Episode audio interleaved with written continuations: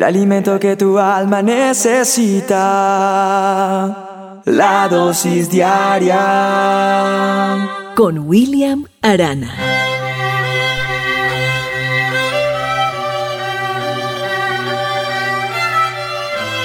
Dos amigas estaban hablando y las escuché. No pude evitar escucharlas porque donde estaba era un lugar público y era inevitable escuchar. Y una de ellas le decía, ay amiga, estoy enamorada. Sí, amiga, que es el amor para ti. Y ella le decía, ay, son maripositas, son cosquillitas en el estómago. Ay, me siento. Y eso suspiraba y miraba hacia el cielo.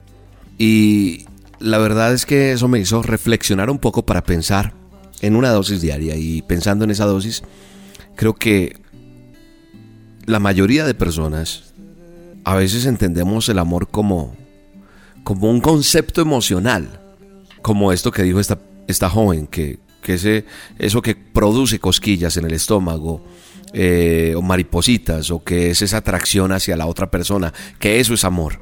Inclusive se le ha confundido al amor con la pasión, que definitivamente pues es una emoción que mueve la voluntad de las personas, aún por encima, inclusive de compromisos, de deberes, de cosas que se adquieren como, como seres humanos que tenemos. Y la pasión es una emoción tan fuerte que puede hacer perder inclusive la razón a muchos cuando hablamos de amor. Pero quiero aclararte que la pasión tampoco es amor. La mayoría de personas en el mundo ven el amor como, como eso, como un sentimiento, como, como una emoción. Y por esta razón no logran disfrutar de lo que es el verdadero amor. Entonces cuando pasan los días, cuando pasan los años, uno ya empieza a mirar y realmente se da cuenta que eso no es el verdadero amor. Entonces como lo consideran un sentimiento, una emoción, y fue lo que en alguna ocasión yo creí que era así, cuando ese sentimiento ya no está, pues, ¿qué pasa? Por eso es que escuchamos, ah, no, se, me, se acabó el amor, porque ya no está el sentimiento, ya no está la emoción, eso que sentía antes, no, porque creemos que es eso, un sentimiento o una emoción. Y ya no está. Entonces se acabó. ¿Y cómo se acabó? Pues vamos a buscar otro nuevo amor. Necesito encontrar un nuevo amor, porque es que el otro ya se acabó. No, no, no, no, no. Eso no es el amor. El manual de instrucciones en Primera de Corintios 13, 4, 8 me dice lo que es el verdadero amor. Me dice que el verdadero amor es sufrido, que el verdadero, el verdadero amor es benigno, que el amor no tiene envidia, que el amor no es jactancioso, que no se envanece, que no hace nada indebido, que no busca lo suyo, no se irrita, no guarda rencor, no se goza de la injusticia, sino que se goza de la verdad. Dice que todo lo sufre, todo lo cree, todo lo espera, todo lo soporta.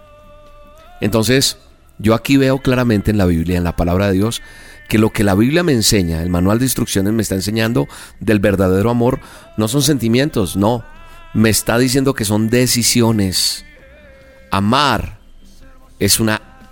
Eh, amar es una es acción o acciones en favor de esa persona a la que yo decido amar. Amar es estar dispuesto a sufrir inclusive por el bienestar de esa otra persona. Y como lo he dicho muchas veces en matrimonios inclusive, he oficiado, donde definitivamente yo decido amar a esta persona y por esa persona yo cedo. Y cuando yo cedo por esa persona yo gano, porque es por ella. Y como ella y yo somos uno, los dos ganamos y yo estoy bien.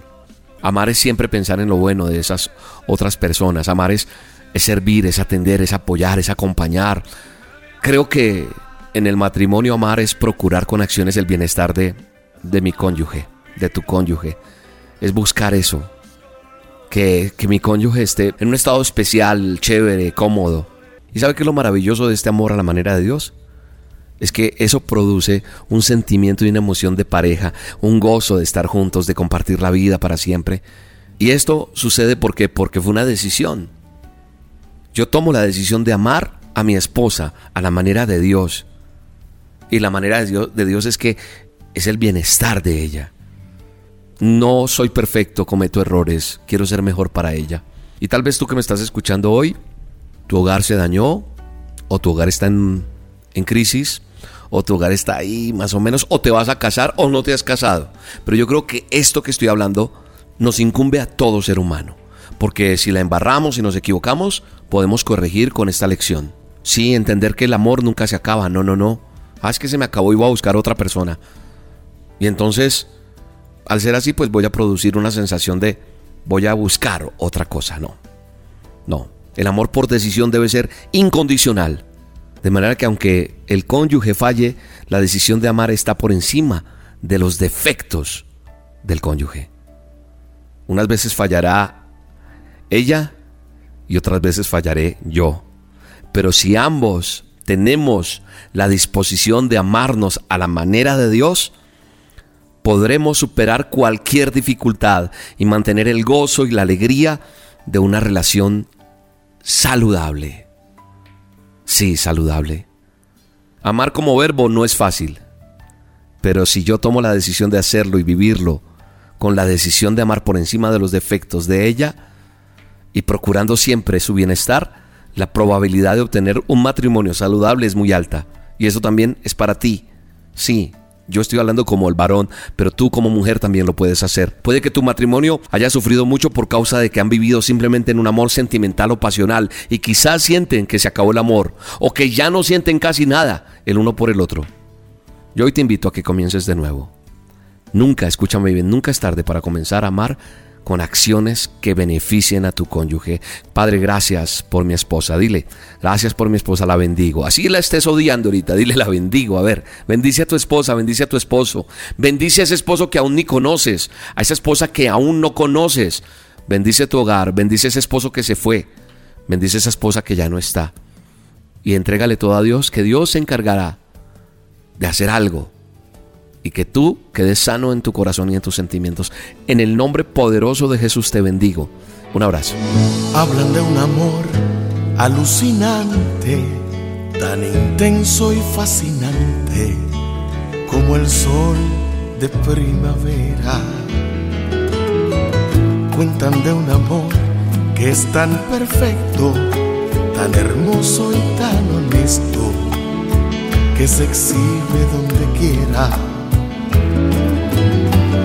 Dicen de ese amor que son el uno para el otro. Y es que están hablando simplemente de nosotros. Lo nuestro es un amor para la historia. Cada memoria nos marcará la vida entera. Lo nuestro es un amor más grande que el amor, tan grande que es mi estrella y mi bandera. La dosis diaria con William Arana, tu alimento para el alma.